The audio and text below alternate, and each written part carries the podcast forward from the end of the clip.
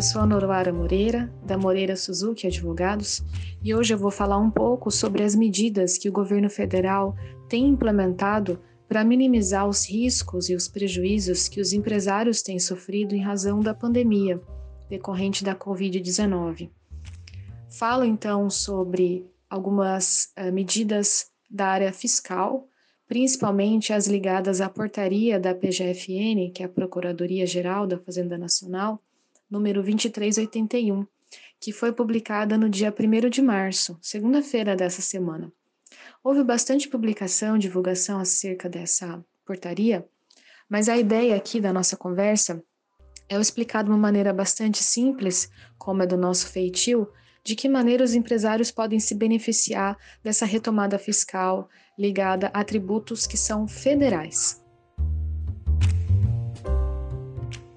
Vamos às premissas, então. Então, a primeira coisa que a gente tem que ter em mente é que estamos falando aqui em regra de tributos federais, por isso que é uma portaria da Procuradoria-Geral da Fazenda Nacional. É, prazos de adesão e o que está incluído nesse programa de retomada. Esse programa de retomada ele já existiu, ele foi encerrado no final do ano passado, mas em razão dessa onda que, nessa terceira onda que estamos sofrendo em razão da pandemia, a Procuradoria da, Geral da Fazenda Nacional entendeu por bem, juntamente com a Receita Federal, governo, reabrir os prazos de parcelamento de negociações extraordinárias para com os empresários e as pessoas físicas que estão com pendências de débitos federais. Então, podem ser negociados todos os débitos federais que estão pendentes e que vierem a ficar pendentes até 31 de agosto de 2021, ou seja, aqueles que forem inscritos em dívida ativa, que é um título que a Fazenda Nacional usa para cobrar os inadimplentes. Então, essa inscrição em dívida pode acontecer até 31 de agosto de 2021, que poderão ser renegociados. O período de adesão é do dia 15 de março, então ainda vai começar daqui duas semanas praticamente, e vai até dia 30 de setembro de 2021. E a adesão pode ser feita, deve ser feita pelo portal Regularize o, o contador ou a própria, o próprio empresário que tenha acesso pode entrar no portal Regularize da PGFN e fazer simulações. De acordo com o tipo de débito que está pendente, haverá uma modalidade de regularização. Existem, no total, seis formas de regularizar, a depender se são pessoas físicas ou jurídicas, se estão inscritas, por exemplo, no regime diferenciado do Simples Nacional ou não, se são pequenos é, empresários, pequenos agricultores, ou se são dívidas mais vultosas ligadas a empresas é, que tenham uma, uma operação maior. Vamos falar um pouquinho sobre cada uma dessas modalidades para que os empresários fiquem cientes de como essa regularização pode acontecer.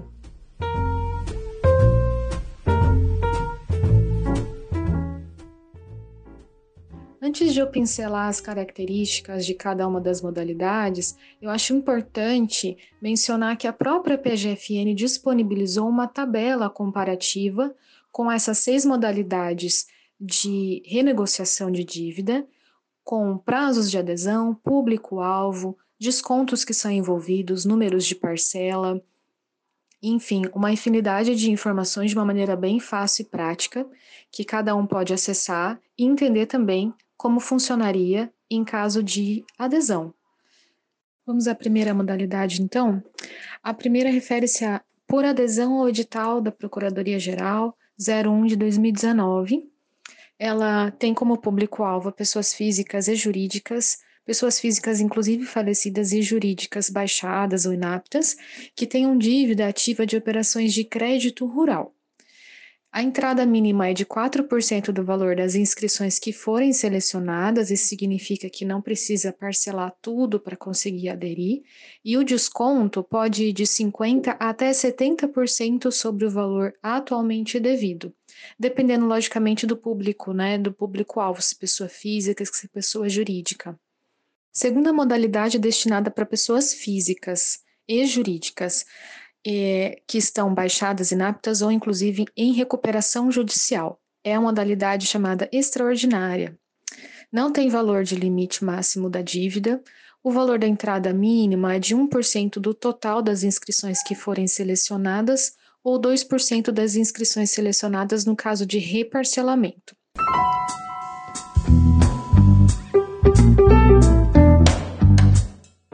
Terceira modalidade é chamada excepcional. Ela é direcionada a pessoas físicas e jurídicas, físicas inclusive falecidas, jurídicas baixadas, inaptas ou em recuperação judicial, e pode incluir também empresas optantes pelo Simples Nacional. Essa é a grande diferença.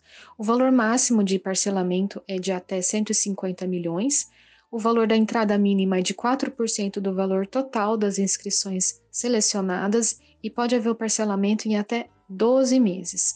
Aqui o desconto ele pode chegar até 100% do valores de multas, juros e encargo, só que tem que respeitar um limite de 70% do valor total da dívida. A modalidade dívida ativa tributária de pequeno valor é direcionada a pessoas físicas, jurídicas, pessoas físicas falecidas, jurídicas inclusive baixadas, inaptas ou em recuperação judicial e também inclui os optantes pelo Simples Nacional o valor máximo da dívida é o valor consolidado igual ou inferior a 60 salários mínimos. O valor da entrada, que é o mínimo, é 5% do total das inscrições selecionadas sem descontos, parcelados em até 5 meses, ou 10% das inscrições selecionadas em caso de reparcelamento. Os descontos podem variar de 50%, 40%, 30% do valor total, a depender do número de parcelas. Por exemplo, se parcelados em até 7 meses, o desconto ele pode chegar a 50% do valor total. Se parcelado em 36 meses, o desconto é de 40%, e se parcelado em até 55 meses, o desconto pode chegar a 30% do valor total. As duas últimas modalidades referem-se à proposta individual, ou do contribuinte ou da própria Procuradoria-Geral da Fazenda Nacional, e por isso elas não têm data limite para adesão, diferentemente das outras quatro modalidades, em que a data limite vence dia 30 de nove de 2021. Essas duas modalidades são direcionadas para pessoas físicas e jurídicas, públicas ou privadas, incluídas aqui as baixadas, as inaptas, as falidas ou em recuperação judicial. Não existe valor máximo para possível parcelamento e não existe é, percentual mínimo de entrada também.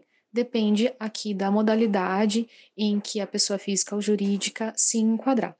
Os descontos são de 50% ou até 70% do valor devido, dependendo também do público-alvo, e a quantidade de parcelas pode variar de 84 meses até 145 meses.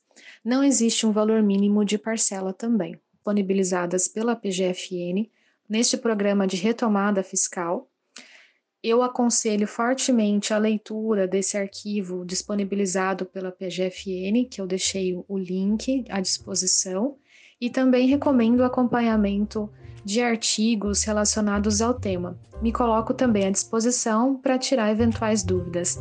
Um abraço e ótima semana!